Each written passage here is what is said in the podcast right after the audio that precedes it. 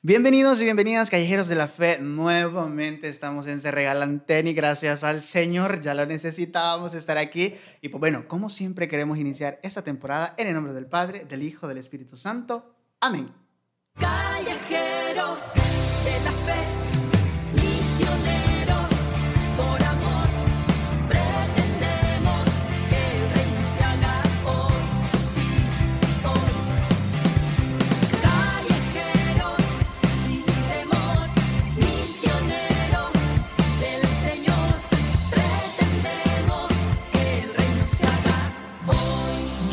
Bienvenidos a un nuevo episodio de Se Regalan Tenis, el podcast católico de Callejeros de la Fe. Desde Panamá para el mundo entero, hoy tenemos un nuevo episodio y me encuentro con María Gómez. Bienvenida, María. Oye, este ha sido una, un encuentro esperado, anhelado, pero no planificado, pero, pero, Sí. pero surgió 2016, María. 2016 y, y ahora ya aquí, 2021, después de una pandemia, dos JMJs y todo eso, Y en, el, y en El Salvador. y en El Salvador. ¿Quién lo diría? que, que, o sea, de verdad que muy feliz de estar acá y de que me hayan invitado y lista para hablar y compartir y reponer estos años que hemos estado a la espera de esto. Sí, obviamente, obviamente. mira, si es que yo me recuerdo, estaba haciendo memoria, o sea, antes de entrevistarte y decía, ¿desde cuándo tengo contacto con María? Yo te digo María, según yo te llamas como estás en Instagram. Hizo, hizo su trabajo el Instagram. Ah, esa parte, sí. Entonces, y, y estaba recordándome que nos conocimos por redes sociales para la Jornada Mundial del 2016. Sí, porque sabes, ¿no? Las redes que te van conectando, yo lo seguí a ustedes ya y todo lo que estaban haciendo. Yo iba de peregrina a Polonia y dije, me voy a guiar de lo que ellos publiquen, los, los datos que ellos me digan. ¡Qué responsabilidad! Y pues eh, con el proyecto que teníamos en la parroquia también, que era videos para jóvenes, eh, hice ese primer contacto como de que me encanta su contenido y, y te soy honesta, yo pensaba que ustedes eran como estos grupos que no contestan, nada que ver, o sea, así. Y cuando vi la cercanía y todo dije, vaya, qué genial. Y bueno, qué lindo que ha seguido el contacto hasta ahora, hasta que estemos aquí en persona. O sea, sí, no grabamos el cuando nos recién conocimos en persona, pero fue todo un espectáculo literal. Sí, no, de mira, si es que yo te escribí un mensaje hace poco para pedirte un, un publicidad en Instagram y de repente me dice, ya la otra semana me voy para El Salvador y yo, güey, se hizo. bueno, bueno, me dijo, mi novio es del Salvador. Sí, eso influyó bastante para que esté aquí. Sí, yo creo que tiene fuertes motivaciones para quedarse más tiempo. Bueno, pero, pero digo, también quería conocerte, o sea, no, no pienses, ¿no? O Ah, sea, ya, ya, pero ya. sí, tenía mis fuertes motivaciones y, y qué bonito que por eso también esté aquí hoy. Y- y, o sea, yo sinceramente digo, wow, estoy viéndolo en persona y no en Instagram. Y no, y no cantando un cover en, en- en- Instagram. o Ah, no, de verdad que sí, o sea, fue un encuentro especial. Yo me siento muy, muy feliz porque eh, es bonito encontrarte con personas que se están dedicando a lo mismo que vos. Este, nosotros desde el 2000, bueno, yo creo que vos tenías más tiempo antes de trabajar en tu como. Sí, o sea, bueno, con como un granito de mostaza, que es el proyecto de evangelización digital, desde el 2014, pero realmente en redes desde el 2018 por ahí, entonces es bien reciente, pero con mi parroquia sí hemos estado desarrollando proyectos desde el 2016 por ahí, con la fiebre de la JMJ de Polonia, entonces sí, ya un tiempito O sea, estamos empezando igual porque nosotros empezamos 2016. con la J, con esa JMJ Sí, fue. eh, Fue cabal, o sea, la JMJ movió. Sí, sí. Entonces, sí, o sea, realmente para mí es especial porque en ese momento nosotros empezábamos y realmente no, como vos decís, bueno, vos te estabas diciendo, viendo nuestros videos, yo creo que nosotros viendo los tuyos Era un intercambio.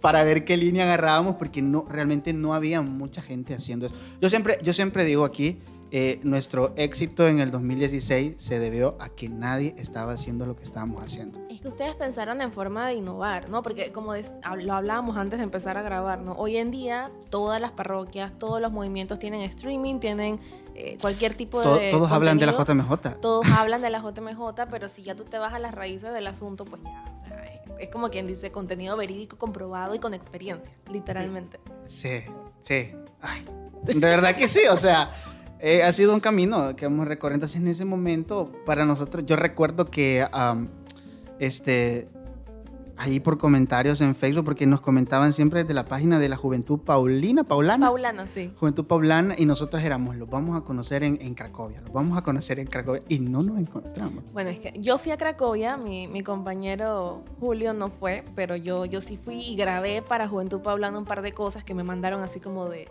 de enviada especial.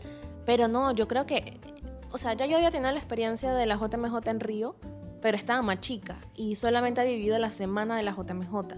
Entonces, obviamente, según yo, en Cracovia era otra experiencia y fue un caos también. O sea, no, no, mucha gente no la pude conocer, incluyéndolos ustedes. La segunda ronda, Panamá, tampoco se pudo porque era peor aún. Estaba, yo estaba de voluntaria local, entonces parroquial también. Y dije, bueno, definitivamente las JMJ no son el mejor lugar para bu- en tratar de encontrarte gente. No, como que no. Como que mucha gente Como llega. que hay mucha gente. Entonces, eh, bueno, ya- ahora sí lo logramos. en- Sí. En un espacio ya bien individual. Bien. Sí, definitivamente, y más que en Panamá, o sea, una locura, me imagino, para todos ustedes. No, y mira que Panamá es chico, o sea, a nivel de geográficamente hablando es chico, entonces yo obviamente pensé cuando ustedes dijeron que iban a ir, incluso me acuerdo clarísimo eh, que mencionaron, estamos por la iglesia del Carmen, que queda en Vía España, que es un área muy concurrida en Panamá. Y yo dije, ah, yo de alguna forma puedo llegar por esa área, o sea, como que no es imposible, pero con todo el movimiento de la JMJ y las tareas que teníamos de voluntario fue o sea, no, no podíamos. Casualmente, y eso ya lo hemos hablado antes, eh, yo estaba con un grupo de salvadoreños y qué va, o sea. Los de Santana, son, Los de Santana. son cheros de nosotros. Los amigos, los amigos, sí. Entonces fue imposible. con ellos hice la travesía de peregrina, pero era imposible como que desviarte a otros lugares. Tenías que ir como que a donde te mandaban. Y eso es lo que hacía que la jornada pues no fuera un caos en temas de, de cómo nos organizábamos también. Fue una gran cosa, fue una experiencia chiva. Marie, Marie te voy a decir, me, me- sí, Marie, Marie, profesional de mercadeo y publicidad y estratega digital, capacitadora en temas de marketing digital para emprendedores y empresas. Es asesora de grupos juveniles y locutora en Radio María. Yes. ¿Cómo? Panamá, sí. Ey, sí, súper interesante porque yo no sabía que vos eras profesional en, en el área de todo eso del marketing. O sea, yo creí que, que eras nada más, estabas ahí desde la pastoral juvenil de comunicaciones, que es muy común. Me pareció muy interesante eso. Sí, yo estudié marketing, eh, pues obviamente cuando estudié marketing en la universidad no era el enfoque digital que existe ahora, era el marketing tradicional de publicidad, prensa, televisión, etc. Cuando salí de la universidad eh, me di cuenta que estaba el boom de lo digital, pero yo no sabía nada de eso y entonces me tocó estudiar una maestría ya enfocada en marketing digital y me di cuenta que era lo que me gustaba. Pero la comunicación siempre ha estado ahí, o sea, no estudié comunicación a nivel profesional, no tengo título de comunicadora social, pero como que de alguna forma u otra siempre ha estado ahí, siempre he tenido como una cámara o un micrófono al lado. Y, y no porque yo quiera, o sea, no porque al principio decía, yo quiero ser la que sea la maestra de ceremonias o tal, sino que las otras personas se daban cuenta como de que, oye, como que te sale natural, pues inténtalo. Y cuando ya lo hacía me decían, no, quédate, ya, pues quédate. Y entonces así fui y, y me gusta mucho decirlo que fue en mi parroquia donde desarrollé ese amor por la comunicación porque fue en esos proyectos que lo hice. A nivel profesional no, a nivel profesional siempre he estado en el mundo del marketing. Eh, ponte que me ha tocado por trabajo ser anfitriona, maestra de ceremonias, eh, guía, pero no así como que por trabajo soy comunicadora. Entonces eso me lo dio mi parroquia y, y eso siempre estoy bien agradecida porque ahí fue donde empezó. Juventud Paulona fue la primera vez en la vida que yo me paré en una, frente a una cámara a hablar algo y de ahí se fue desarrollando y, y vino todo lo que ha pasado después, literalmente. Wow, un poco ahí experimentando. Sí, todo, fue empírico, o sea, el proyecto de Juventud Paulana ni siquiera fue una, una idea del párroco, eh, fue una idea de un amigo que le gustaba mucho la parte audiovisual, de grabar, editar, pero él no le gustaba salir en cámara y dijo, tengo una idea, pero no lo puedo hacer yo. Y nos buscó a nosotros, que somos muy amigos de él, y literal grabamos eh, así en la calidad más baja que te puedes imaginar, como el piloto, y dijimos, veamos qué tal. Y cuando lo lanzamos y se lo presentamos al, al párroco, le gustó tanto que dijo, bueno, yo les doy el amparo que ustedes sigan, siempre y cuando como que yo filtre el contenido por, por cualquier Sí. cosa. Pero ahí empezó todo. Y después de eso nació lo de la JMJ, que hicimos también un proyecto que se llamó RP-JMJ. RP por Red Paulana, eh, la Ah, R y sí. la P. Sí, recuerdo la red poblana. Ajá, y ahí nos preparamos a, a la gente para la JMJ, tanto locales como extranjeros que venían, decir, qué era una JMJ, qué significaba ser peregrino, eh, por qué orábamos los 22 de cada mes, eh, toda esa parte, ¿no? Pero sí, fue una transición de un proyecto empírico inventado a ya un proyecto parroquial que, que dio sus frutos en la jornada. Y todo fue a nivel parroquial. A mí me escogían para animar la fiesta. no es broma. Bueno, No, ahora, ahora yo soy la maestra de ceremonia de las bodas. Este año varias amigas se casaron y literal yo era la maestra de ceremonias de, de todas las bodas. de- Ya, ya no, no, no nos vamos a quitar eso. Ya, ya, ya, ya, se quedó ahí. Ya, O sea, ya. no, buenísimo. Mira, es que eso es muy interesante porque qué bueno que en la, en la parroquia se, se hayan tenido esta apertura para entrar en un mundo, porque hablábamos antes de, de- de la grabación, en un mundo que antes nadie lo tocaba. ¿Quién, quién iba, ¿Quién iba a pensar que la iglesia se iba a mantener por pura evangelización digital un año, casi dos años, vamos ya que, que- que vamos en esto? Y en ese momento era innovación en tu parroquia. Sí, e- era innovación porque en realidad no las parroquias, digo, en Panamá hay demasiado trabajo a nivel presencial como para que alguien dijera, sí, vamos a empezar a inventar videos para jóvenes donde demos catequesis o algo así. Entonces, obviamente fue innovador y, y fue, fue bonito porque eso dio paso al proyecto de la JMJ, que también fue innovador porque cada parroquia estaba tan llena de tareas, de que si salud, que si el transporte, el alojamiento. Entonces, que existiera un equipo que se enfocó exactamente, específicamente en crear contenido, cuando muchas parroquias decían, no tengo tiempo para eso porque estoy demasiado enredado con los peregrinos que vienen, con buscar casas, con eh, tener un equipo de salud, conseguir transportes, o sea, entonces eso sí fue un beneficio para nosotros que incluso llegó hasta la arquidiócesis de Panamá y el arzobispo en, en una de las misas de, de JMJ, que hacían un montón, todos los meses hacían una, en que orábamos por la JMJ, mencionó el proyecto y, y lo, y lo promocionó.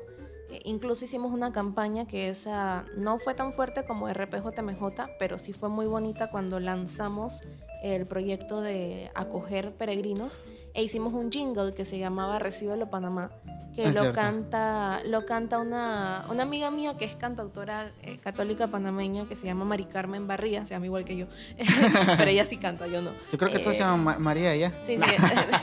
y ella hizo el jingle que duraba como un minuto y, y era una, si ves la letra de la canción, literalmente es una invitación a las familias de abre tus puertas. La letra creo que era abre tus puertas, recíbelos en tu hogar. Jesús quiere eh, llegar a tu casa, hazle un lugar, como que Jesús, como que el peregrino representaba que le abrieras la puerta a Jesús. Fue, fue- realmente fue un poco difícil eh, que, que la gente se abriera a coger peregrinos o había...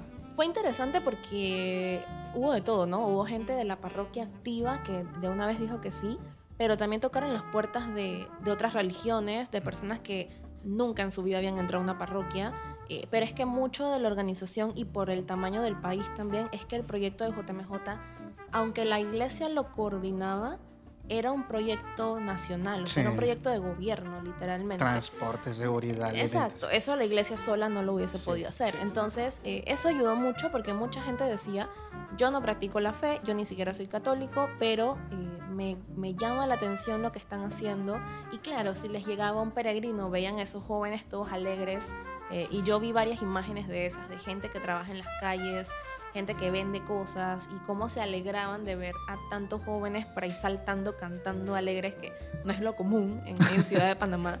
Y eso creo que los inspiró a que, aunque no fuese, aunque que dejaran por un momento de pensar, no es un tema de religión, sino que es un tema de un encuentro, de, de un compartir, de hacer eco de que independientemente de la religión, eh, es que la juventud es sana y se mantiene viva y, y quiere tener esos espacios para compartir. Y, y eso es lo bonito de, de la JMJ y ojalá todas vayan por esa línea, ¿no? De que no hay el evento católico, no, sino que el evento mundial de, de jóvenes como tal. Sí, que recibirlo para el país, imagino que ha de ser beneficioso también, ¿no? Ah, económicamente Sí. sí, turísticamente de mis amigos, de nuestros amigos de Santana, que les Ajá. mando un saludo, eh, ellos quedaron enamoradísimos del país y, y tuvieron la oportunidad de ir a lugares que dijeron, solo estuve dos horas, no fue suficiente, tengo que volver, o sea, entonces sí, fue muy bueno y, y claro, Panamá tiene la ventaja de que en la ciudad, que es donde se concentró todo, Ujú. la, la estética es muy moderna, entonces obviamente llama la atención ver tantos edificios Sí, y claro. toda la, la estructura y demás. Y, y sí, eso llamó mucho, dejó muy bien al país. Sí, aquí hay que mandar a hacer un metro aquí en El Salvador. Desde ya te lo digo. ¿Te, te montaste en el metro? Sí, ¿verdad? sí, sí, me monté un montón de veces. Súper rápido. Sí, eh, eh, como un granito de mostaza, ¿es su primer proyecto entonces? Sí, ese sí Tuyo, fue personal. Mío, mío, que Hablemos de eso. Empezó conmigo, eh, lo que pasa es que yo escribo, esa es como mi forma de desahogar la vida, literalmente. Pero me di cuenta que, que no me salía como escribir de cualquier cosa. Entonces me, me pasaba mucho que, por ejemplo, yo salía aquí ahorita y me encontraba con una persona de la calle y algo pasaba, eh, teníamos una conversación o él decía algo que me llamaba la atención o yo le daba dinero y él respondía algo que, me- se me quedaba aquí. Y era, y era como que necesario cuando llegaba a mi casa tener que escribir sobre eso, sobre la experiencia, lo que sentí, lo que aprendí, incluso lo que no hice. Una vez escribí al contrario, ¿no? De que iba por el metro, vi una muchacha con su hijo pidiendo dinero y no lo hice, no le di nada y me pasé de largo y después me remordió la conciencia todo el camino y escribí sobre eso. Entonces empezó como un blog donde yo escribía muchísimo y escribía y escribía y escribía. Después lo pasé a redes sociales porque pues eh, como ya tenía la experiencia con Juventud Paulana de grabar videos, dije, bueno, grabemos videos, hagamos más cosas.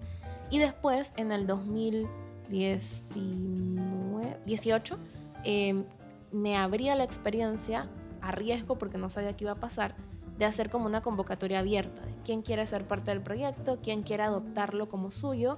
Eh, mi intención nunca fue que dijeran como que este es mi proyecto y Ya. ustedes son como que apoyo. No, o sea, era como que el proyecto Creemos es tuyo. algo. O sea, Ajá, incluso ya actualmente, ahora porque me acabas de preguntar del inicio, ¿no? Pero si Sí. me hubieses preguntado como actualmente, yo te digo, es un proyecto que tenemos varios. O sea, ¿Cuántos?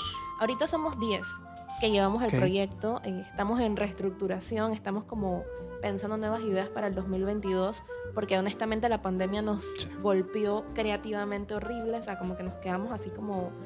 Yo estaba, ¿Qué preocu- yo, yo estaba preocupada con sobrevivir a, a estar pensando en el contenido, entonces estamos en esa etapa, pero sí, o sea, el proyecto a mí es como mi bebé, literalmente, y siempre estamos buscando reinventarlo. Quizás ahorita ya el enfoque no son los blogs, eh, porque esa es otra historia, ¿no? Lo que escribía dejé de escribirlo y lo convertí en libros después. Sí, que ya sí. obviamente Ya vamos no- a hablar de eso, no vamos a se- no se puede publicar eso en dos lugares. Sí. Eh, pero sí, es un proyecto que ahorita nos tiene en ese modo creativo, estar pensando qué vamos a hacer, eh, qué formatos incluir. Creo que ayuda que yo, como estoy en el mundo de digital, estoy pendiente de esas cosas. Pero has estudiado para eso. Sí, y, y también en el equipo hay ilustradores, hay diseñadores gráficos, hay, hay personas que les gusta salir en cámara, o sea que no solamente soy yo la que sale en cámara. Entonces todo eso ayuda a que, a que tenga, a que siga vivo y, y que estemos como reinventándonos en, en esa parte también. ¿Cuál sería, si te pregunto, cuál es el objetivo, digamos, de como un granito de mostaza así? Esa es una buena pregunta porque recién me hice esa pregunta como tal y la, la, la cambié. El objetivo es educar en la fe. Incluso queremos introducir un nuevo hashtag que se llama Conoce tu fe porque yo he estado y otros chicos hemos estado tomando cursos eh, de liturgia, de historia de la iglesia, historia de la, del Antiguo Testamento, o sea, y tenemos mucha información que la gente desconoce. Por ejemplo, cuáles son las partes de la misa, qué es una epíclesis, eh, que sí, cuál es la diferencia entre dulía y perdulía y, temas de adoración, de qué, es- qué adoras, qué veneras, o sea, esas cosas que son interesantes, pero que si lo dices así, ya con estos nombres, la gente Ujú. queda como que, oye, ¿Qué es eso? ¿qué es eso? Entonces, nuestra línea que queremos estrenar en diciembre, casualmente, va por esa parte de educar en la fe, dar toda la información que nosotros estamos aprendiendo en formaciones, porque antes sí te acepto que hubo un tiempo que el contenido era como muy plano, porque no estábamos como aprendiendo nada, literalmente no estábamos buscando cómo formarnos y obviamente acudías a, a la vieja confiable, como le decimos en Panamá, Aquí de que ay, busquemos frases de santo y lo que sea, y Y busquemos publiquémoslo. y busque- publiquemos el Evangelio del domingo y ya. Entonces dijimos, no, eso no, no tiene el mismo impacto y es lo que estamos haciendo ahora, ¿no? De, ahorita estamos como en un break, eh, ahorita, y no volvemos hasta diciembre porque estamos formándonos para ir creando ese contenido. Y, y es como lo que nos ha servido y esperamos que tenga una buena acogida cuando salga. Yo, yo creo que eso es importante porque, bueno, vos sabrás más que yo, pero creo que hoy hay una idea de la... Sobre todo después de la Jornada Mundial de, de Panamá, que el Papa dice, sean influencers de Dios, que vamos a hablar de tus libros. Pero pareciera que hoy, cuando el Papa nos dice, ah, sean influencers, eh, cualquiera hace cualquier cosa. Y yo soy algo que estoy un poco en contra de eso. Celebro cualquier iniciativa, celebro cuando un joven agarra su teléfono, agarra una historia y habla de Jesús, me parece bien.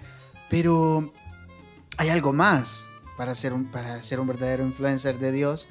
Y creo que hoy, yo creo que es necesario votar un poco esa idea de que tengo un teléfono y, y ya, sin prepararte. Me llama poderosísimamente la atención el tema de educar en la fe. O sea, realmente mucha gente no está educando en la fe. Está haciendo cualquier otra cosa en redes que no es eso.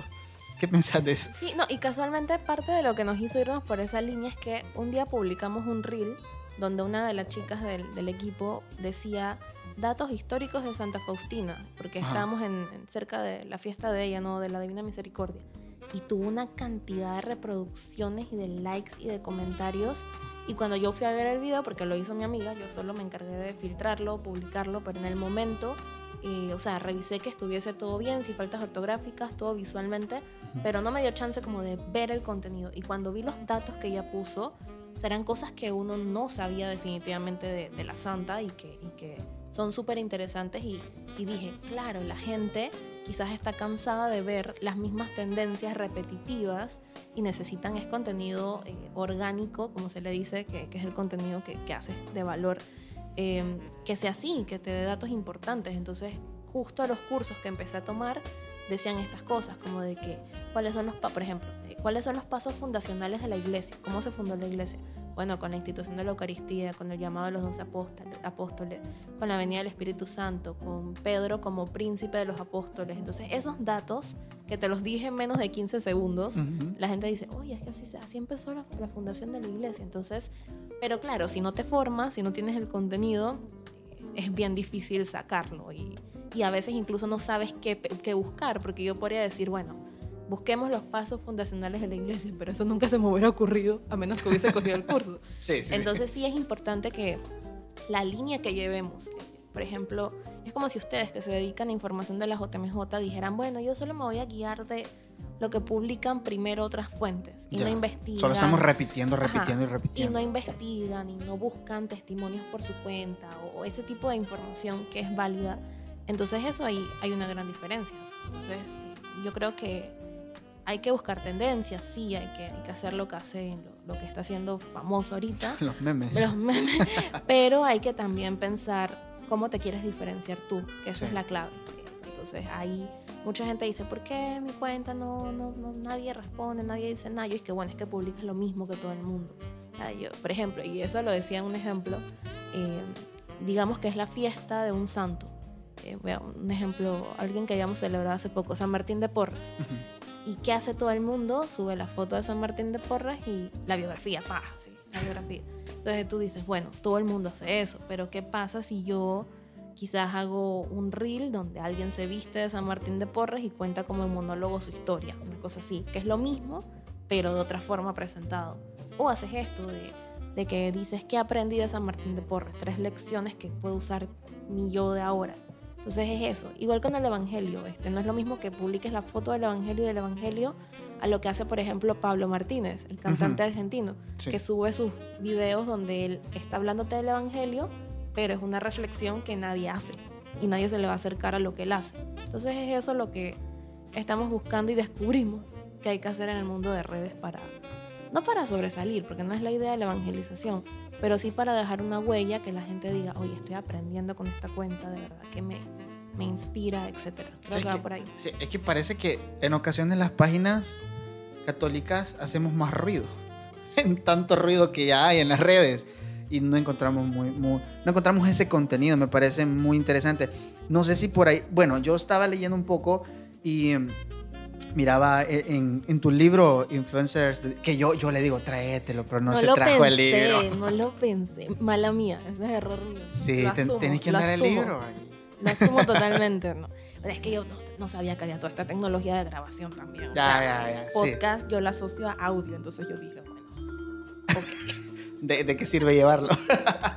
bueno, pero, pero sí, me interesa porque esco- escogiste la frase del Papa Francisco para tu nombre, influencers. Del de- Evangelio. Del Evangelio, es similar. No sé si viene de por ahí o...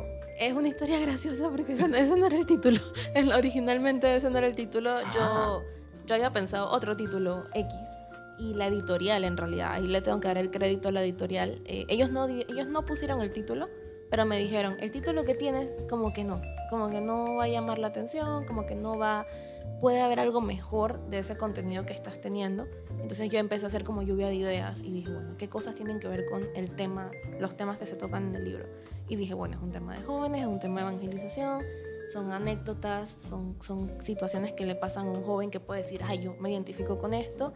Y en algún momento surgió la palabra influencers, pero así como sola, ¿no? ¿Eso fue antes de la jornada? Eh, no, después. Después, después. ah, el libro se estrenó este año, pero existe, o sea, está en editorial, proceso y todo Sí, vi eso que, vi que hay varias eh, editoriales ya. desde el 2020, en- Ok. en, plena pandemia. Entonces, Sí. eh, es gracioso porque yo, yo mandé el libro en el 2019, después de la JMJ, como, como que tú te presentas, ¿no? Hola, yo soy María, este es mi libro, etcétera, bla, bla, bla. No recibí respuesta. Vino la pandemia, menos, se me olvidó incluso que había mandado esa, esa propuesta a la editorial, porque, o sea, la pandemia y todo. Y en noviembre del 2020, de la nada, un día me llega un correo de Paulinas, que es la editorial en Colombia. Dice, hola María, mira. Y cuando fui a ver cuando yo lo envié, decía como octubre del 2019, una cosa así. Me contestaron un año después. como que, mira, este, ya estamos retomando, porque sabes que con la pandemia pues cerramos, no hicimos nada. Y nos gustaría publicar tu libro. Así yo. Y, y era un día X que yo obviamente no estaba esperando eso, yo estaba trabajando y fue como que, ¿qué? O sea, ni siquiera me acordaba de eso. Eso estaba como. Yo lo tenía ya pensado para el 2021, pero empezar a moverlo. O sea, no. Ya. Porque la pandemia aún seguía y yo decía, no tiene sentido que lance un libro en plena pandemia. Pero con ellos ya nos pusimos a trabajar y se lanzó en mayo de este año, 2021. Y en Panamá llegó físicamente en agosto del 2021, que era justo para la Feria Internacional del Libro de Panamá, que es todos los agostos de, de cada año. Ahí se lanzó y fue donde empecé a, a publicar, eh, a distribuirlo con las librerías San Pablo, que quedan en Panamá. Secaca también hay San. Pablo. Sí, y, y con otras librerías que no son, eso me llamó mucho la atención, son librerías que no son católicas, eh, que normalmente no tienen ese tipo de contenido en, sus, en su inventario. Y cuando les mandé la propuesta, lo aceptaron. Y también está una librería que se llama El Hombre de la Mancha, que es la cadena Eso más- recientemente te Sí, publicaron ahí. Eso es reciente. Es la cadena más grande en Panamá eh, Wow. de, de libros no católicos, o sea, libros de así, librería general.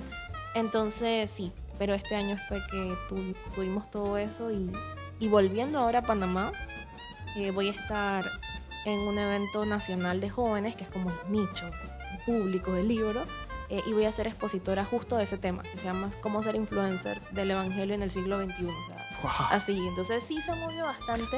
Ha venido como en orden casi todo. Evolucionando, sí, sí. Y eso me pone muy contenta porque eh, creen en el contenido del libro y, y lo han leído adultos, jóvenes, ancianos, eh, padres de familia, catequistas, y a todos les gusta el mensaje porque es como me dicen los que son adultos, es que así conozco mejor qué piensa un joven o, o qué está pasando por la mente de un joven.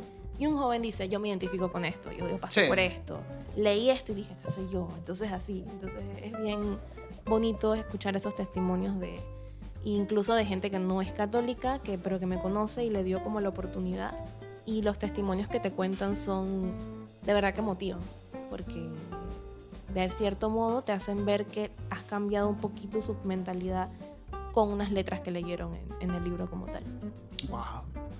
Estaba viendo ahí en, el- en el- un poco la descripción del libro y creo que hay como, como que se ven algunas fases y te soy sincero, me llamó la atención cuando se habla de la vida en comunidad. Parece que eso es un pilar importante ahí. Sí, el libro está dividido en tres bloques. Vida en comunidad, eh, manejo de emociones y fe en la cotidianidad. Eh, vida en comunidad es toda, cualquier situación que te puedas imaginar que pasa en grupos juveniles. Desde hacer Yo te relevos... puedo contar un montón. Desde, de desde, desde hacer relevos de líderes, que eso es súper difícil, como Sí. que ya soy el líder desde hace tres años y me toca dárselo a alguien, no quiero. Eh, como también cuan- el reto de ceder cuando estás en una comunidad y tú piensas una cosa, el otro piensa otra cosa y entonces, ¿qué decidimos? Eh, luego el manejo de emociones está enfocado mucho en la parte amorosa de, de los jóvenes, eh, basado en el, en el libro de Cantar de los Cantares. Eh, pero es una reflexión como de cómo puedes vivir tu vida amorosa de forma sana, en- desde un contexto espiritual, ¿no? Y también si no te va bien, pues también cómo puedes lidiar con eso sin, sin morir en el intento. Y, y el último, que fue en la cotidianidad, sí se enfoca en 100% historias que me han pasado a mí, donde he tenido encuentros con personas que a mí me han... No, yo, yo no los he evangelizado a ellos, al revés, que yo he aprendido algo de esas personas, que ahí viene la parte, ¿no? Desde mendigos de la calle, desde personas que te cruzaste en el metro, desde una persona que manejaba bus, o sea, ese tipo de, de experiencias bien reales, donde yo digo, por ejemplo, estaba en la cinta costera a las 10 de la noche y el carro de mi papá se averió, así, o sea, cosas que pasaron de verdad. Wow. Eh, entonces sí es bien bonito cómo se divide y, y creo que por eso la gente se identifica también con algunas historias. Está como bien completo en ese sentido. Yo estaba pensando, tal, tal vez me lo pone en el libro el otro que viene. sí, fíjate de que me pasó un- algo, un- algo interesante. Yo venía de la universidad y venía escuchando música. Venía escuchando música y me bajé de- de- del bus y me- alguien me pidió Sí, una moneda. Yo a veces ando monedas aquí o a veces hasta en la mochila. Ese día este, yo andaba un par de monedas acá y realmente, María, yo eh, no sé, o sea, si- simplemente fue como que me pasé por alto, como, como, como contaste. O sea, sí. yo todavía no entiendo, no me costaba realmente nada sacarme un, un par de monedas y traía monedas. Pero me pasó algo interesante. Yo venía oyendo y la, la lista de producciones aleatoria, aleatoria. aleatoria. Inmediatamente yo ya entro al centro comercial sal- de la calle, suena, eh, hay que callejear la fe. eh". Mira, o sea, a mí el corazón se me puso, no sé, o sea, fue como una, no sé, se sintió en todo el cuerpo, te puedo decir, lo sentí en todo el cuerpo y, y o sea, pensé por un momento, ¿qué estoy haciendo realmente? Y hablamos de esta coherencia que debe de haber, sobre todo para los que nos dedicamos a esto, que es nuestro, nuestro apostolado, hablar de Dios y un poco hacerlo, porque Claro. Dios se nos presenta. Entonces, yo creo que rescatar todo eso en un libro, como lo has hecho vos, es tan importante porque son, realmente son experiencias que cambian. Yo esta experiencia la he contado en un par de retiros con jóvenes que, han, que me han visto quizás en redes y realmente no se imaginan que uno sea así. Pero, pero luego digo, qué bueno que, que se tomen estas iniciativas donde se habla de la humanidad de, lo- los cristianos, pues. Y yo creo que es importante porque, eh, algo que no mencioné, pero que es importante, las anécdotas que yo cuento, no soy yo diciendo, fui lo máximo, mira mi ejemplo, sigue lo que yo hago, sino que es al revés. Soy yo diciendo, mira, no hice esto bien, aquí la regué, aquí debí haber hecho. Entonces las reflexiones giran en torno a lo que no hice, pero debí haber hecho, o a lo que no hice y después traté de mejorar. Entonces creo que eso también es mostrar la parte humana, ¿no? De que a veces, y lo digo con sinceridad, los que estamos en la iglesia y sobre todo así, ¿no? Eh, que estamos un poquito más en, activos en redes o así en medios, después puede llegar a un punto en que nos cegamos, ¿no? Y, creemos que somos perfectos y que todo lo hacemos bien. Y creo que es muy bonito que uno se mire y diga, oye, creo que mis errores, eh, decir, o sea, ponerte vulnerable, pues, y decir, me equivoqué, este, no lo hice bien, y con mi experiencia te cuento, creo que eso llena mucho más a que yo simplemente me ponga a escribir y diga, le dé la vuelta a la historia y diga, te voy a contar cómo hacer tal cosa porque yo lo sé hacer. Creo que eso no es el objetivo. Que yo creo que es como ir un poco en contra de la idea de, de los influencers, digamos, llamémosle influencers del mundo, que un poco nos quieren hacer ver una, una, una vida Perfecta. realmente perfecta, pero falsa. Sí. súper falsa. Entonces yo creo que a veces desde la iglesia o caemos a lo mismo, vamos más por ese lado porque podemos creernos un poco más. Eh, yo te puedo decir, yo lo digo con, con- con- y que la gloria sea para Dios siempre, pero para mí fue una sorpresa que la gente reconociera el proyecto en Cracovia. Yo, yo recuerdo, estábamos un día antes de salir, grabamos y Jeffrey me decía, ¿te imaginas que la gente allá nos reconociera? Y yo, nah. O sea, ¿por qué están Claro, pensando claro. eso? O sea, yo, mira, ese día yo estaba enojado porque me tocó hacer un montón de cosas y me fui a grabar ese video ya final para lanzarlo y yo no tenía la maleta hecha como a las 10 de la noche y salíamos como a las 6. Entonces, ¿te acordás que andaba bien enojado? o sea, andaba yo a grabar ese video así y todavía me salía Jeffrey con que, ¿qué tal si, lo- si allá nos reconocen? Y yo, o sea, me dio como, deja de hablar locura. Claro. Y fue, fue. O sea, había gente que nos decía, lo hicimos, mi maleta es, es así porque ustedes dijeron que es así. Y yo, o sea, realmente es cuando te digo, te das cuenta de que Dios hace cosas y depende de mucho cómo estás vos parado, formado. En ese momento yo me considero, hoy que veo hacia atrás, yo digo, no soy el mismo. En algún momento, te voy a ser sincero, yo, yo me la creí un poco así como, lo estoy Sí, sí. logrando yo, Sí, ¿verdad? sí. Y ahora, ya ahora acá es ver para atrás y decir, no, o sea, realmente esto era Dios y por ahí un poco de lo que yo hago. Pero esa es la diferencia para mí de ser influencer y creo que por ahí va tu libro también. Sí, lo que pasa es que eh, yo creo que ser influencer del Evangelio, tomando un poquito ya el mismo título per se del libro, no es que tú digas yo soy influencer, sino que, tú sino que la gente, y tampoco que la gente te lo diga, sino que con las acciones que tú estás mostrando y con esa coherencia entre lo que dices y lo que haces, puedas cambiar la vida de las personas y que, eh, un ejemplo real, hace unos días una chica me escribió por directo de Instagram y me dijo, oye mira, tengo tu libro, lo conseguí en tal librería, quiero contarte algo que me pasó hace poco. Estaba yo en un café, eh, no voy a decir marca porque eso no, estaba yo en un café y llegó un señor pidiendo dinero y Ya. al principio lo ignoré. Y el señor se fue como a dar la vuelta en el café, o sea, se demoró. Y yo entonces abrí tu libro porque estaba tomándome un café y leyendo tu libro, porque como que, como que estaba en ese momento leyendo eso. Y justo como mi libro son temas cortos, puedes leerlo en desorden. No es necesario que sigas el orden cronológico del libro. Ya. O sea, puedes, tú puedes abrir la página, eh, cual sea, y el tema que esté cerca lo lees. Y ella hizo eso, dijo, justo iba a empezar a leer tu libro, no tenía ningún tema elegido todavía. Y yo soy de las que me gusta, me decía la muchacha, de leer al azar. O sea, me gusta abrir A ver qué donde sale. caiga. Y justo cayó en una historia que tú contabas de algo similar, de que había algo pasado, algo así con un señor de la calle, y me sentí mal. Y entonces, cuando el señor se dio la vuelta y volvió a pasar por donde mí, le saqué dinero y le dije, y cuando vi la cara del señor de felicidad, tal, de, y que me dijo gracias, Dios te bendiga, etcétera, o sea, eso fue todo para mí. Ella me lo decía, no me lo, me lo escribía. O me lo mandó, creo que lo mandé en nota de voz, me lo contó en nota de voz de, de directo de Instagram.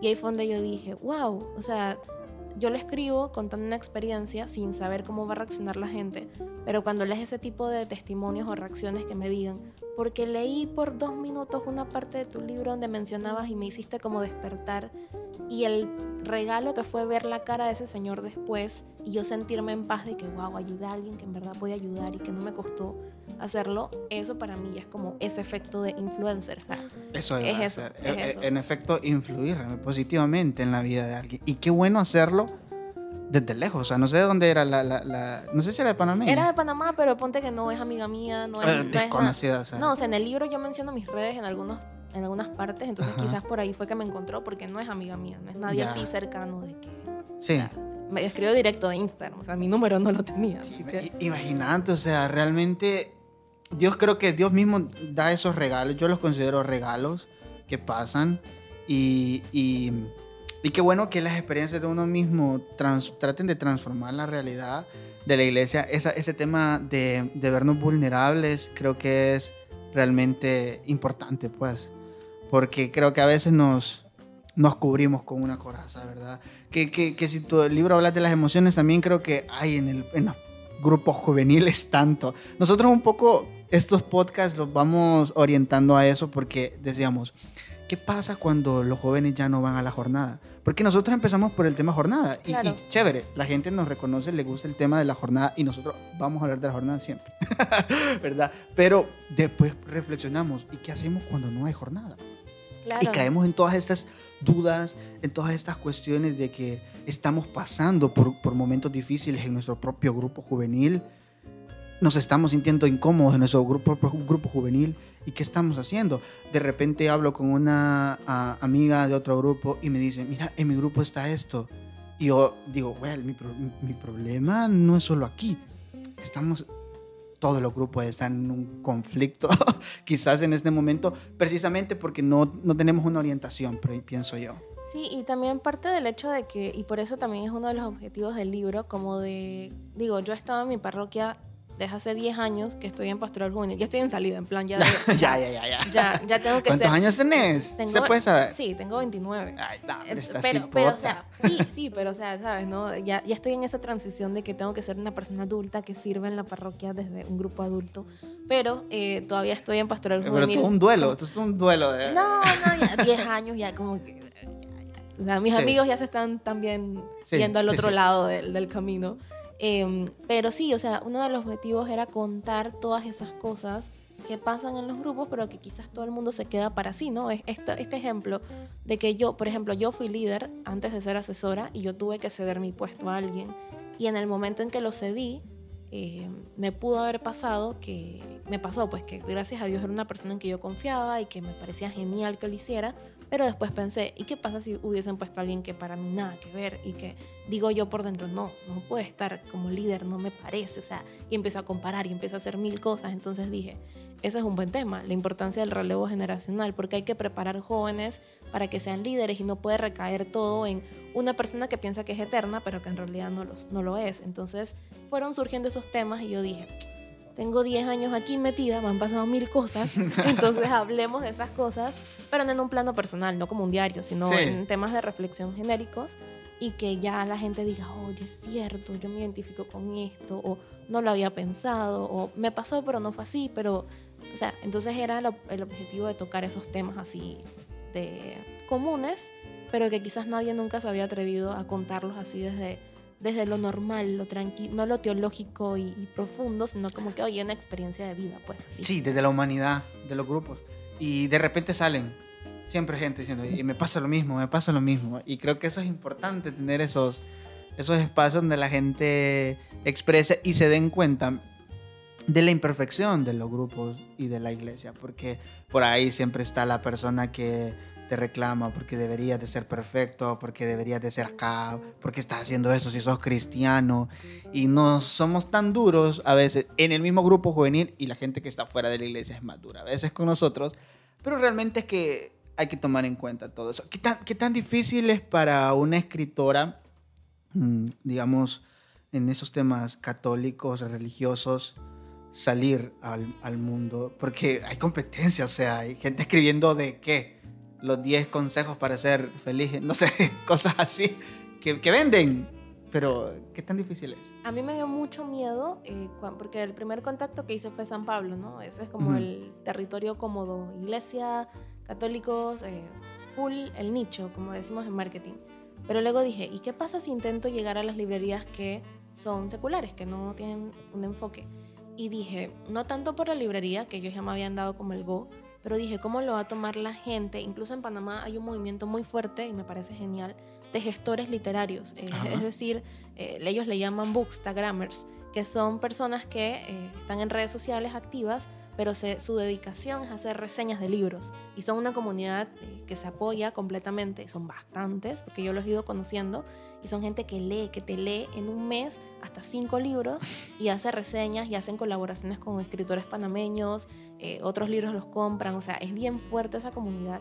Y yo me lancé a presentarles el libro, tipo, oiga, miren, este, soy escritora panameña, tengo este libro, un, un campo totalmente desconocido. Y yo me esperaba que me ignoraran, que no me vieran los mensajes, que, porque era por directo de Instagram, no tenía Ya. el contacto de nadie. Y para mi sorpresa, y eso lo puedo decir como testimonio ahora porque fue mi culpa, eh, prejuzgar a estas personas y decir, no, no les va a gustar porque es católico, es imposible porque ellos leen romance, leen terror, leen eh, temas motivacionales de cómo alcanzar el éxito en 10 días, 10 temas días. así. Eh, y cuando se los presenté y me dijeron, sí, sí, primera fase que lo aceptaron. Yo, ok, ahora a ver qué piensan, porque son muy sinceros y te ponen, ah, hay libros que te dicen de 5, pues un 2 de 5, porque no me gustó. Y, y- o sea, son, son, son bien ¿Ya, sinceros. ya te han dicho algo así? no, no, ¿En otros libros? No. no, por suerte no. Pero sí son muy sinceros y yo sabía que aunque fuera una colaboración no iban a mentir de que, ay, el libro es lo máximo. Entonces yo estaba súper asustada y cuando fueron saliendo las reseñas, cada vez que yo veía, no sé quién te etiquetado yo, o sea, como que en pánico. Y cuando empecé a ver las reseñas tan lindas y, una de ellas me llamó la atención y me dijo, mira, yo ya he leído otros libros, eh, tanto católicos como otras religiones, en que también hablan de la fe, pero me siento como atacada, me siento como que me están diciendo que soy, soy, soy, porque no sigo estos parámetros.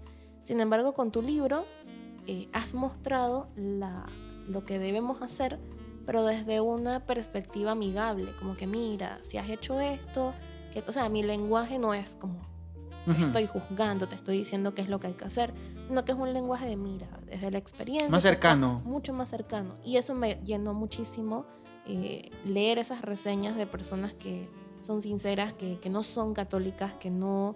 O, o que son católicos, pero que no son así como que, ah, que sabes que les va a encantar porque están en toda esa onda. Y eso me dio muchas luces de que lo que estaba haciendo iba por un buen camino porque sé que eran comentarios sinceros y, y eso me llegó mucho. Cuando una de las, fue una escritora que me dijo, estábamos en un evento de escritores que en Panamá hay muchos escritores panameños Ajá. y eso tiene un, un- un auge reciente que estamos yendo a muchos eventos, muchas presentaciones, o sea, hay bastante apoyo al, al escritor nacional. Y una de ellas me dijo, mira, yo no soy católica, yo no voy a la iglesia, yo no sé nada de eso. Eh, leí un libro antes que el tuyo, eh, tal y tal nombre de tal persona, y no lo pude ni siquiera terminar de leer porque me sentí como si me estuvieran diciendo mil cosas. Sin embargo, le- juzgando. sin embargo, leí el tuyo porque pues como que ya nos habíamos conocido y me, me caíste bien, entonces quise como darte el chance, así bien sincera, bien sincera. Y la verdad es que me sorprendió. Y cuando me empezó a contar cómo se sintió y cómo se identificó con algunas experiencias y todo, yo dije, wow, en verdad que esto no es un tema de religiones, es un tema de ser buenas personas y de, de impactar a la gente. Entonces, eso, eso, eso fue genial, de verdad. Y son con esos testimonios que me quedo y que me inspiran a seguir escribiendo, que estoy escribiendo cosas ¿Otro nuevas. libro? Sí, sí, estoy escribiendo otro Wow. libro y que espero poder publicar en el otro año. Así que eso me inspira a, a seguir pensando y dejando que fluya lo que pienso, literalmente. Ya te vas haciendo toda una carrera ya en, en este. Espero, Wow. espero, Sí. espero. No, sí, yo, yo, yo sí te sigo, he visto eh, todo este tema de... mm, Creo que das como también capacitaciones para, para emprendedores que, quiere- sí. que quieren hacer eso. Yo, yo me pareció ver una mención, que te hicieron una mención los de Catholic Link. Por ahí me pareció. Sí, con el libro. Ellos ¿Verdad que sí? Hicieron una nota muy bonita de- del libro. Sí. Y, y yo, yo quisiera hablar un poco de esto, porque ellos en, en su curso para evangelizadores ponen antes de todo el proceso, eh, digamos, eh, profesional, teórico que hay que hacer antes, ponen un, un- un punto cero donde dicen hay que viene la inspiración de Dios, que en otras áreas quizás no lo toman en cuenta, obviamente, pero yo, yo voy a esto porque me parece interesante que vos eh, profesionalmente te dediques a esto, pero ¿cuál podría ser como la diferencia al hacerlo en el tema de fe, al hacerlo en otros ámbitos? Sí, yo lo he hecho en ambos ámbitos, porque Ajá. actualmente soy gestora de comunidades para marcas, entonces obviamente ese es otro tipo de lenguaje. ¿Te dedicas a eso? Sí, soy community, community manager, como diríamos, o gestora de comunidades en español, el Ya. título que mejor venga. Eh, y obviamente trabajar con marcas es un pensamiento estratégico, ¿no? ¿Qué vende más? ¿Qué, qué frase? Etcétera. Y no es tanto con un propósito, sino que es como que, bueno, el cliente quiere tantas publicaciones, hay que sacárselas y hay que ver dónde sale la creatividad. Pero en el plano de evangelización es otra, es otra, otro objetivo, es otra estructura, es otro... Eh, sí nos organizamos hoy. Yo soy súper organizada a, a morir. O sea, bien organizada en toda mi vida. Tengo mi vida organizada literalmente. Eh, pero aún así es más que todo... ¿La boda? Eh, ¿Ya tenemos fecha? eh, es más que todo el tema de cómo, que cómo te va moviendo la fe también. Ajá. Entonces, eh, para como un granito de mostaza, a pesar de que existen fechas que hay que respetar del calendario litúrgico y todo eso, eh, siempre lo tratamos de poner, en- de discernir en oración, de, de obviamente ver qué te mueve. Por ejemplo, yo me pregunto, ok, si vamos a celebrar ahorita algo que venga pronto, Adviento, eh, ¿qué, qué me gustaría a mí como persona que ve redes ver de Adviento? O sea, ¿qué, qué, qué cosas yo de externos eh, quisiera ver? Y en base a eso uno empieza como a pensar qué vas a crear. Porque si te vas por lo cómodo, pues obviamente pues una velita bien bonita morada que diga bienvenido al Adviento y ya. Sí. Entonces, eh, eso es lo que te mueve distinto y, y creo que también es la pasión, ¿no? En- por marcas es mi trabajo, me apasiona mi trabajo, eh, pero obviamente hay otras otras motivaciones eh, salariales y todas esas cosas y que tienes que hacer bien tu trabajo, obviamente. Pero del lado de la evangelización, tu motivación es impactar a otras personas y, y y ser un instrumento de, de fe porque no te están pagando, eh, no te están dan- de- revo- eh, retornando ese tiempo que te quedas en la computadora pensando. nada, o sea, todo es... eh, o sea, a lo que quiero llegar es que perfectamente lo podrías dejar un día decir, ya me cansé de esto, ya na- no pasa nada, porque no, no es que pierdes un trabajo, no es que la gente va a, morirse, o sea, es un tema de que te mueve a ti y eso hace que mueva a otras personas a- con lo que tú publicas. Entonces creo que son dos aristas totalmente distintas, pero que mm, a mí sí hubo un tiempo en que no me sentí motivada para como un granito de mostaza. Creo que todos tenemos esos momentos así como de bloqueos, pero lo importante es que lo pongas en oración y digas, no, o sea, no puedo soltar esto solo porque ahorita no me entra las ideas, sino que Sí. date un chance, ora, fórmate y viene lo demás. Ya, ya he estado así como en un momento de decir, Sí, me dedico 100% a mi área profesional y dejo toda la evangelización. sí lo estuve en, en el momento este que tuve en la pandemia, sobre todo el, ¿En la pandemia? el- el bloqueo creativo, que no me salía nada. Y yo decía, ya esto está desde el 2014, bueno, el 2018 de- en redes, ¿no? Pero el Ujú. 2014 existe el nombre como tal. Dije, ¿será que ya? Pues, o sea, he visto muchos proyectos de evangelización morir. Que los buscas en Instagram y su última publicación fue en el 2015. Una cosa Catalin así. Link dice algo de eso. Dice que cuando dejamos aventado un proyecto ignorado, al final ese proyecto termina siendo como una piedra de tropiezo para la gente que lo encuentra y dice, ¿qué pasó aquí? Exacto. Entonces sí lo pensé. Estuve súper cerca de decir, ya, o sea, lo cierro, lo, lo pongo inactivo, no sé, no borrarlo, pero como inactivo. Pero fue donde me dije, no, o sea, date un chance, eh, no publiques por un tiempo, eso sí lo estamos haciendo ahorita, no publiques por un tiempo, pero concéntrate en crear contenido en base a lo que vayas viviendo y aprendiendo. Porque creo que todo partía que en ese momento al mismo tiempo eh, mi vida de fe pues estaba medio pausada también, en mi casa encerrada, eh, en mi casa encerrada sin, sin experiencia parroquial, sin ver a mis amigos, sin ir a misa en presencial. Entonces todas esas cosas influyeron y yo decía, sí, veo misa los domingos en, YouTube, pues en cualquier red o en streaming, pero eso me fue deteriorando y me di cuenta que yo funciono en base a experiencias. Entonces me pasó igual con el libro. En el 2020 yo no escribí nada Ajá. nada. Eh, ya el libro este influencer estaba listo desde el 2019, entonces no, no- nada de lo que está en el libro tiene que ver con la pandemia, porque pasó antes. Pero para este libro nuevo que estoy, em, estoy trabajando, este año fue que Está el empecé a tema de la pandemia. ¿Perdón? Está todo el tema de la pandemia ahí escrito. No todo, no todo, pero sí hay temas. Sí hay temas que tocan la pandemia. Eh, pero sí, o sea, el año pasado yo me bloqueé, o sea, hice mil cosas. Hice ejercicio, vi mil películas. eh, vi- Intento de me- ejercicio. me- Eh, o sea, hice muchas cosas a nivel personal de Sí. las que estoy orgullosa, pero a nivel creativo, cero. Muerto. N- Ya, Muerto. es que sí. Eh, y ya ahora que ya volvimos a salir, que ya hay experiencias y cosas que contar, uno siente de vuelta como la, la creatividad y la ola y la aprovecho. ¿Has, sentido en algún momento que este conocimiento, digamos, que has adquirido profesionalmente ha sido como una barrera a cierto punto al momento de hacer desde la fe?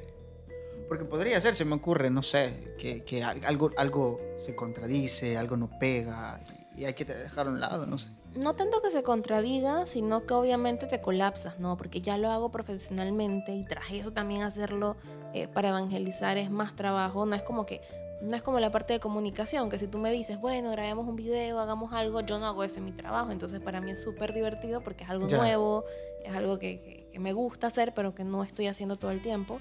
Pero yo vivo en las redes sociales. eh, Incluso fines de semana tengo que darme mi par de vueltas con las marcas que manejo, de comentarios, de ver quién publicó, quién preguntó algo.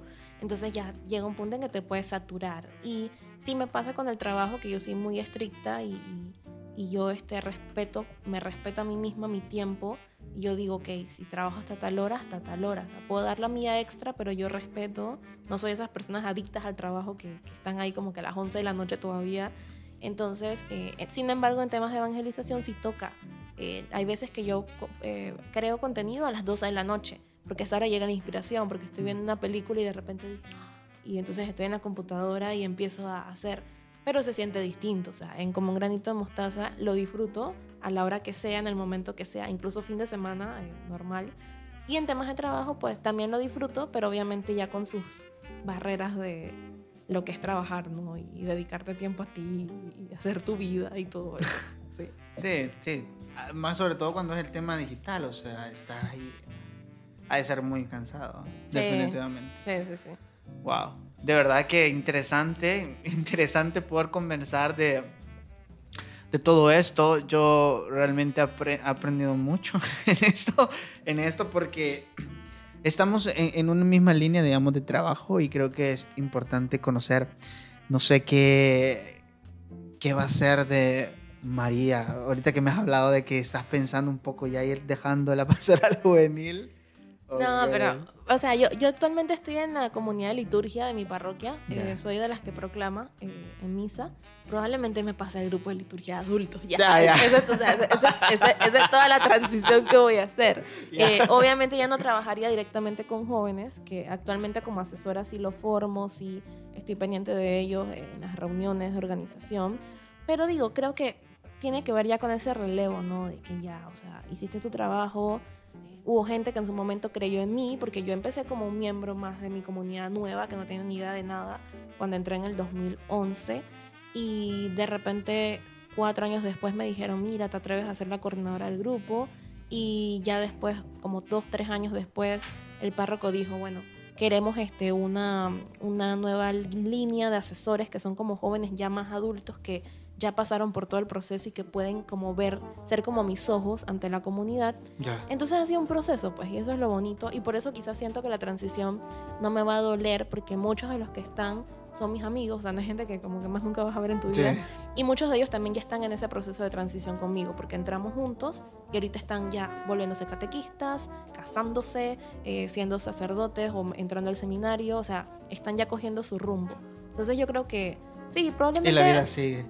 La- mi transición va a ser bien básica eh, de, de liturgia adulta, seguiré proclamando. Solo te vas a meter a otro grupo de Solo WhatsApp. en otro, en, en otro horario, solo será en otro horario ya. Eh, no, pero, verlo sí. desde, desde otro ángulo. Bueno, a ver qué libros surgen ahí. Desde También esas otras experiencias. de, con- de convivir con adultos. Entonces ya no hago reflexiones de jóvenes, no de adultos. Eh, ¿Cómo ves, eh, ya para ir terminando, cómo ves eh, un granito de mostaza o tu carrera de, de, de escritora 10 años? No sé. De escritora como con tres libros más, sinceramente, porque me gusta mucho escribir y lo bonito es que yo escribo, eh, eso no lo dije, yo no me sale escribir que tú me digas, escribe una novela de un solo tema, 400 páginas, imposible, no tengo ese don, eh, respeto mucho a los que sí lo hacen. Yo escribo muchas cosas cortas, o sea que en un libro te vas a encontrar en este Influencers 25 reflexiones y cada reflexión son 2, 3 páginas solamente. Entonces eso hace que tenga campo para escribir porque siempre va a surgir algo, o sea, y, y lo bonito es que no son cosas planeadas, no es como que yo digo, hoy me tengo que sentar a escribir tres páginas, ¿no? O sea, puede que en una semana no escriba nada, como puede que en una semana escriba cinco veces porque pasaron cinco cosas que, que dije, wow, tengo que compartirlas. Mucho depende de la experiencia. Depende de de cómo la- estás. Sí, yo, estoy, yo no estoy condicionada a nada, siempre, siempre sin presión, por así decirlo. Eh, digo que va a estar el otro año porque ya escribí bastante, entonces literalme- literalmente ya lo puedo sacar. Eh, y con, como un granito de mostaza, si funciona como y esperamos que sí, eh, esta dinámica que vamos a hacer de educar en la fe, lo veo sinceramente como un proyecto que sea referencia en esos temas, ¿no? Que podamos crear eh, formaciones, que podamos hacer cursos, que podamos eh, preparar este tipo de material que de verdad la gente va a aprender. Entonces yo lo veo así como un proyecto que evoluciona ya a un tema de damos cursos, damos formaciones, damos masterclass, hacemos este catequesis de X temática, o sea, lo veo así. Y claro, creciendo en redes, obviamente, que, que es lo que estamos trabajando ahorita como tal. ¿Has pensado en algún momento poder vivir totalmente de evangelización? Lo pensé, Catholic Link incluso hizo un programa de, de Sí. emprendedores digitales y lo pensé. No lo sé, en eso sí te debo la respuesta. Ojalá fuese así, pero creo que por el momento, viendo la realidad actual, actual, actual, creo que no. Eh, creo que también disfruto que sea algo que hago por, por pasión y no que dependo de que de ahí salgan ingresos. Habrá gente que sí podrá hacerlo. Eh, si tienes un proyecto de evangelización que vendes cajitas de regalos y vendes este, eh, muñecos, o sea, es otro tipo de, de producto Sí. que sí aplica. Pero en mi caso yo disfruto haciéndolo así por amor. Entonces creo que le metería una presión rara si empezara, si, si, cre- si quisiera lucrar. O sea, sí se puede, pero si dependiera todo de eso, creo que ya perdería como la magia de que lo hago porque me gusta y no es porque lo hago porque tengo que hacer. Sí. Interesante. ¿eh? Corte, amigo. bueno, de verdad que ha sido un placer. O sea, realmente he esperado como seis años. Seis para años. esta Yo también. Yo también, te lo juro. Como seis años o antes estaba delgadito, delgadito, bueno, me hubieras conocido.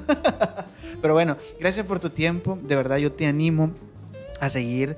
Es de los proyectos que nosotros seguimos y que ahí de verdad encontramos contenido.